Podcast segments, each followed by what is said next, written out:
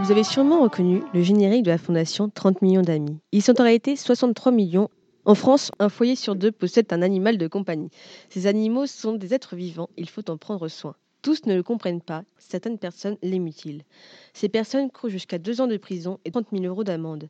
C'est ce qui est arrivé à un propriétaire de chiens qui a été reconnu coupable de mauvais traitements. Il s'est vu confisquer ses chiens à titre définitif. Ces animaux vivaient dans, dans les ordures et leurs excréments. Ils n'étaient ni vaccinés ni tatoués. Ils se sont reproduits entre eux pour atteindre le nombre vertigineux de 35, un nombre qui a augmenté depuis leur saisie du fait de deux nouvelles portées. Et c'est aujourd'hui de 44 chiens qu'il faut s'occuper. Alors, si vous voulez adopter un animal, réfléchissez bien à tout ce que cela entraîne. Merci et au revoir à tous.